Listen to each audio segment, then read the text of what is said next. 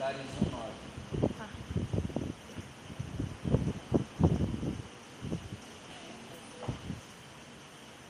E aí, por favor. Eu não concordo com esse. esse É? Então você concorda com a Bíblia, né? Ah, Jesus. As éguas de carro, dos carros de Faraó se comparam. Homem que eu vi. Amém. Estava falando sobre isso. Você concorda com a Bíblia, né, Maria? Mas eu mostrei, eu mostrei as éguas. Vou ler de novo. As éguas dos carros de farol te comparam, ó amiga minha. Então, esse vai ser o texto base. Vamos orar, fechar os nossos olhos. Pai, toda a tua palavra é inspirada, inclusive o livro de cantares. Senhor, fala conosco neste livro. E que este livro, meu Pai, venha nos ajudar a cada dia ter um casamento melhor. Assim como foi esse casal, nos ajuda a ser como casais nos dias de hoje, Pai.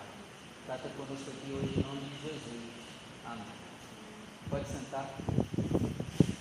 É, o tema que eu queria dar para essa ministração de hoje é ame os seios da sua esposa. Mas como a gente está no tempo do politicamente correto, né? Não pode falar essas coisas, né? Mas eu tenho prova bíblica, tá, Cleiton? Para ter esse tema. O tema vai ser esse. Mas se a galera ficar constrangida, pode colocar ame o corpo do seu cônjuge.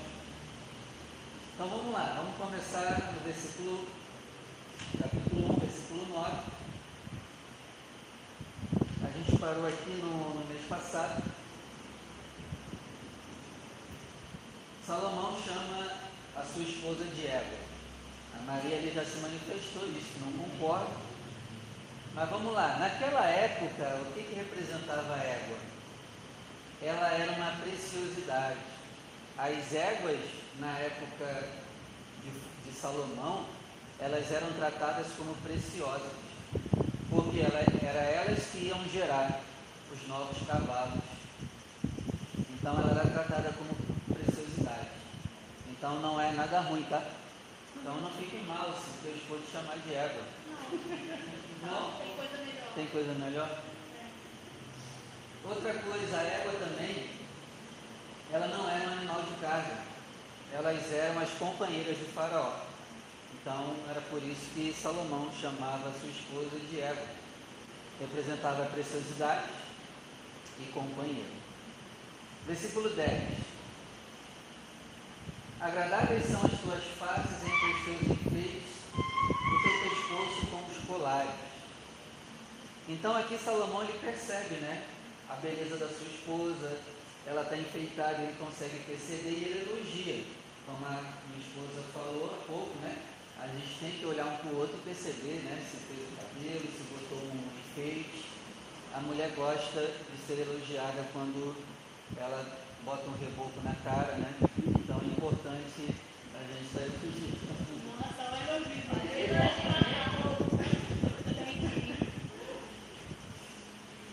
E, e se ela né, consegue ter esses enfeites e colares é por quê?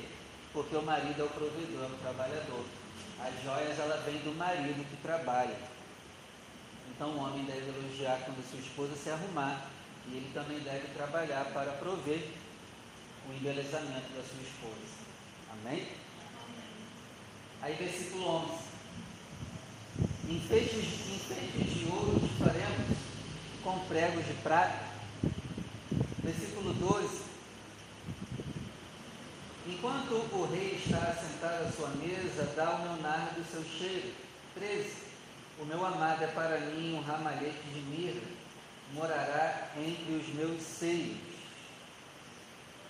Aqui quem estava falando é Salomão.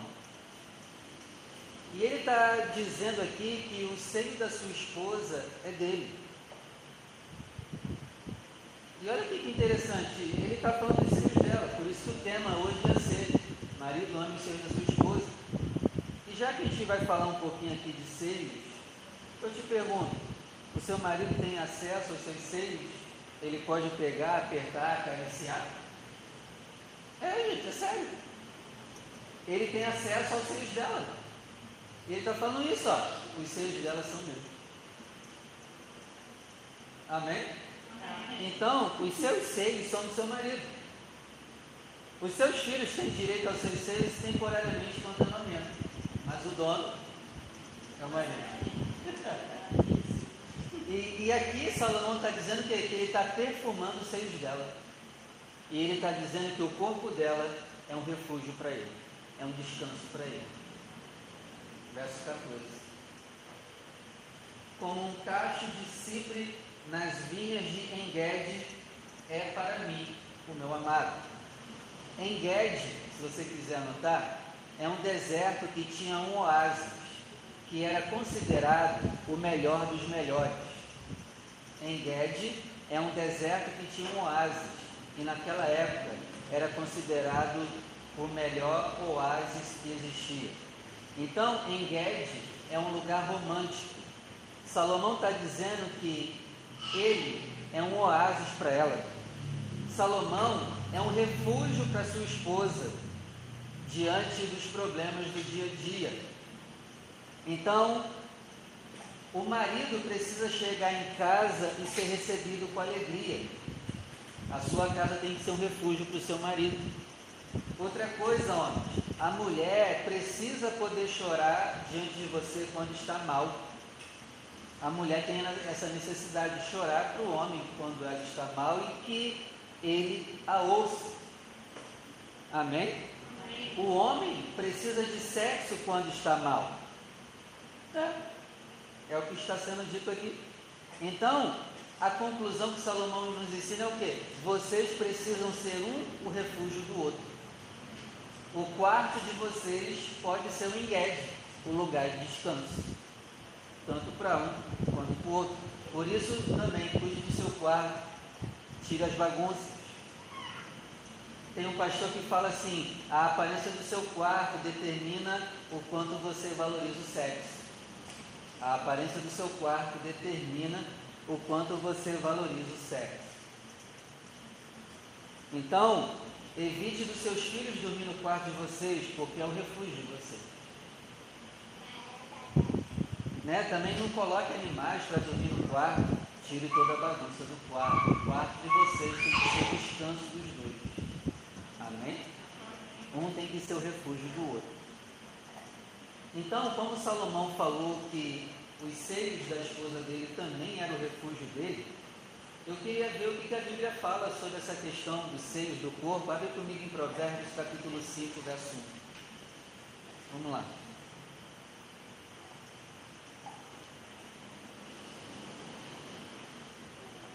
Provérbios 5, 1.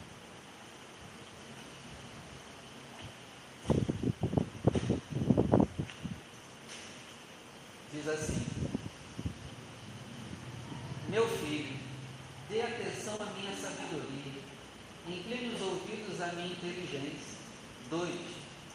Para que você conserve o discernimento e para que os seus lábios guardem o conhecimento. Verso 3. Porque os lábios da mulher imoral destilam mel, e as suas palavras são mais suaves do que o azeite. 4. Mas o seu fim é amargo como fel cortante como uma espada de dois gumes. 5. Os seus pés descem para a morte, os seus passos conduzem ao inferno.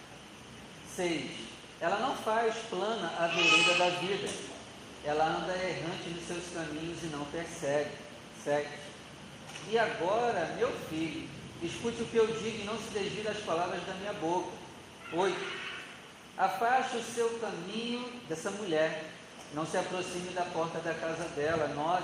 Para que você não dê aos outros a sua honra e nem a sua vida a homens cruéis. 10. Para que os estranhos não se fartem dos seus bens e o fruto do seu trabalho não acabe na casa alheia. 11. No fim de sua vida você ficará gemendo quando a sua carne e seu corpo se consumirem. 12. Então você dirá: Como foi que eu pude odiar o ensino? E porque meu coração desprezou a disciplina? 13. Não escutei a voz dos que me ensinavam, nem dei ouvidos aos meus mestres. 14. Quase caí em ruína completa no meio da congregação reunida. 15. Beba a água da sua própria cisterna e das correntes do seu poço. 16. Por que você derramaria suas fontes lá fora e os seus ribeiros de água pela pra, pelas praças? 17.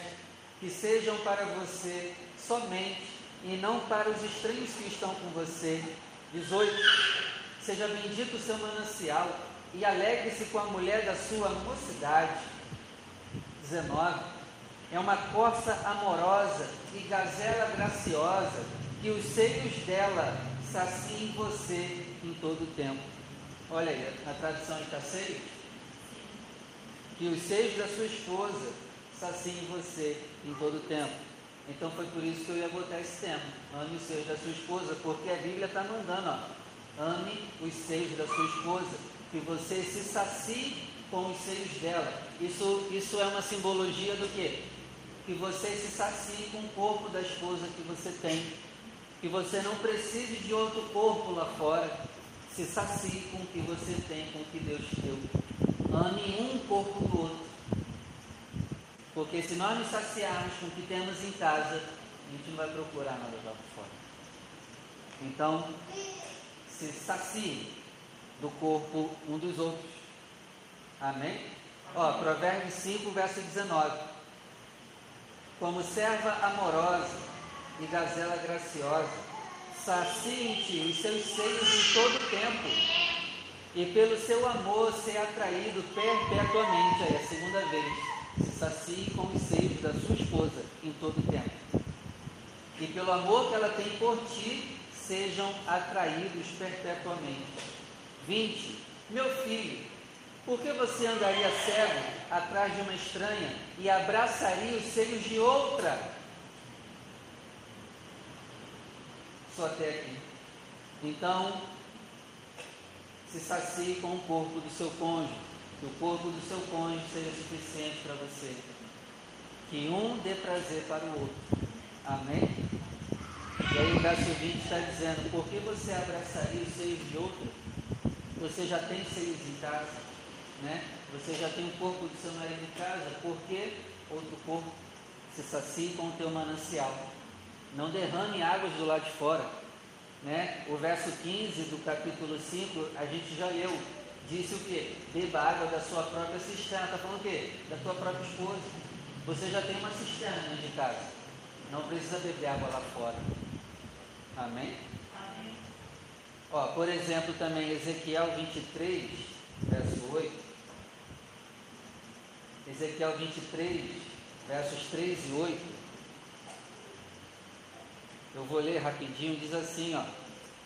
Elas se prostituíram no Egito tornaram-se prostitutas quando eram jovens. Ali foram apertados os seus seios, os seus peitos, e apalpados os seios da sua virgindade. 8. Não abandonou a prostituição que havia começado no Egito, porque quando era jovem, os homens se deitaram com ela, apalparam os seios da sua virgindade e a trataram como prostituta. Então é mais uma confirmação de quão sério é isso, que você se sacie com o corpo do teu cônjuge. E aqui também está sendo levado para o espiritual, né? Aqui está sendo levado para o espiritual dizendo que Israel é essa virgem pura, santa, só que ela deixou prostitutos apalparem seus seios da virgindade. Isso é uma simbologia do que? Deixou o mal entrar na sua vida. Então tem um âmbito terreno, né? Se sacie com os seios da sua esposa, mas também guarde os seus seios espirituais para que o mal não venha pegar. E por exemplo, também tem Oséias capítulo 2, verso 2, que diz assim, ó, para a gente finalizar. Oséias 2, verso 2. Acusem a mãe de vocês, acusem-na porque ela não é minha mulher e eu não sou seu marido. Que ela faça as suas prostituições de sua presença e os seus adultérios de entre os seus seios. Então, Deus aqui batendo na tecla, os nossos seios precisam ser santos. Cantares capítulo 1, verso 13. Olha só o que diz aqui. O meu amado é para mim um ramalhete de mirra, e ele morará entre os meus seios. Aqui é a sunamita falando que eu quero meu esposo agarrado nos meus seios. Eu quero meu esposo deitado entre os meus seios. Cantares 4, verso 5. Salomão está elogiando ser da sua esposa e diz: ó, os seus seios são como duas crias gêmeas de uma gazela que pastam entre os limpos. Cantares 7, verso 3. Oi? É. Os seus seios são como duas crias gêmeas de uma gazela.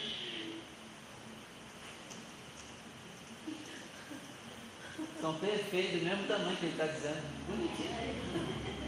Entendi. É o que ele está dizendo. Tá bom. Ah, vocês ficam me olhando estranho, eu só estou lendo. Eu só estou olhando, vocês ficam com raiva. Ah, tá. Cantares 7, verso 3. Os, aí ele fala de novo: os seus seios são como duas crias gêmeas de uma gazela. Ele gostava mesmo do espelho dela. Ele gostava. A gente tem que ser desse nível, Cleide. A gente tem que ser desse nível, Cleide. Certo. E esse seu porte é semelhante à palmeira. Os seus seios se parecem como os cachos. Oito. E eu disse: Vou subir na palmeira e colher os seus frutos. Ó, oh, preste atenção.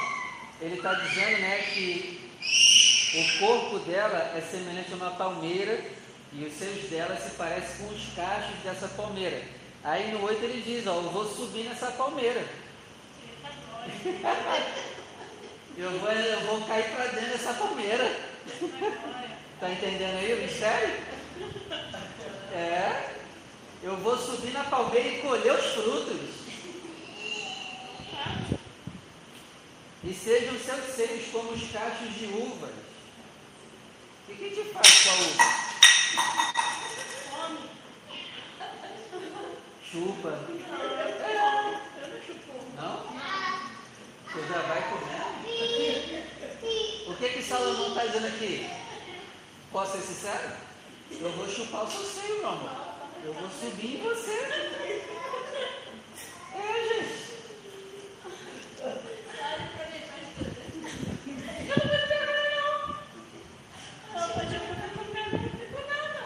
sejam seus cachos de uva. Eu vou morder, eu vou chupar, vou fazer tudo, ele está dizendo. Isso está na Bíblia. É bíblico. Está liberado. Está liberado. Ó, Cantares 8, verso 10. É a última. Vocês já estão com muita vergonha. Vamos parar por aqui. Se o é grande falando em É, Cantares 8, verso 10. Diz assim: Eu sou uma muralha, e os meus seios como as suas torres.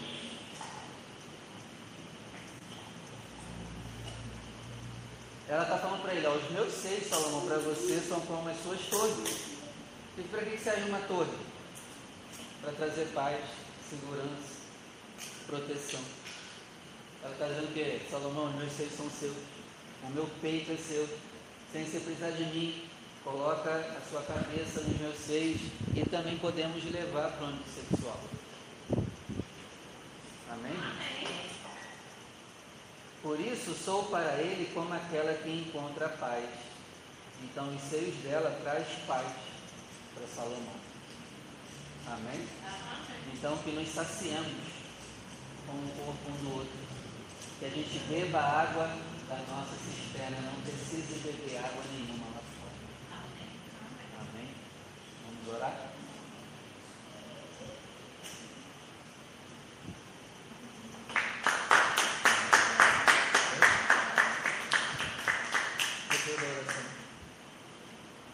Pai, queremos agradecer pelo ensino de hoje. Muito obrigado, Senhor. Muito obrigado por mostrar a importância dos seios das nossas esposas e mostrar também a importância do nosso corpo para as nossas esposas. Eu oro, meu Pai, para que venhamos nos saciar com o que nós temos em casa. Que nunca, meu Pai, nós venhamos olhar para a cisterna dos outros. Que nunca venhamos querer beber água de outras cisternas. Mas que a cisterna que o Senhor nos deu, ela venha sempre nos saciar.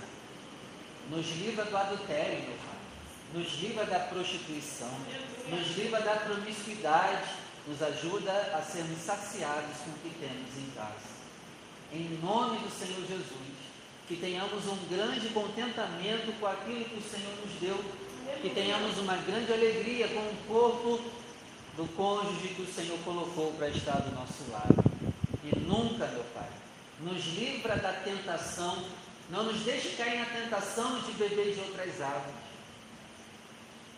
Não nos deixe cair na tentação de querer pegar em outros seios. Não nos deixe cair na tentação de querer provar outros corpos.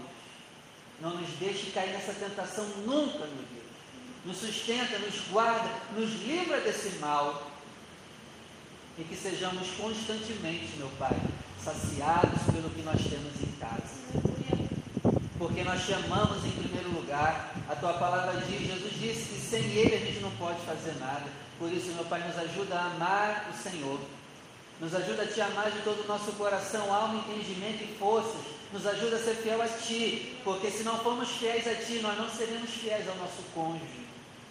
Se não tivermos temor a Ti, nós vamos beber de outras águas. E não nos deixe, Senhor, nunca perder o temor a Ti e o amor ao Senhor.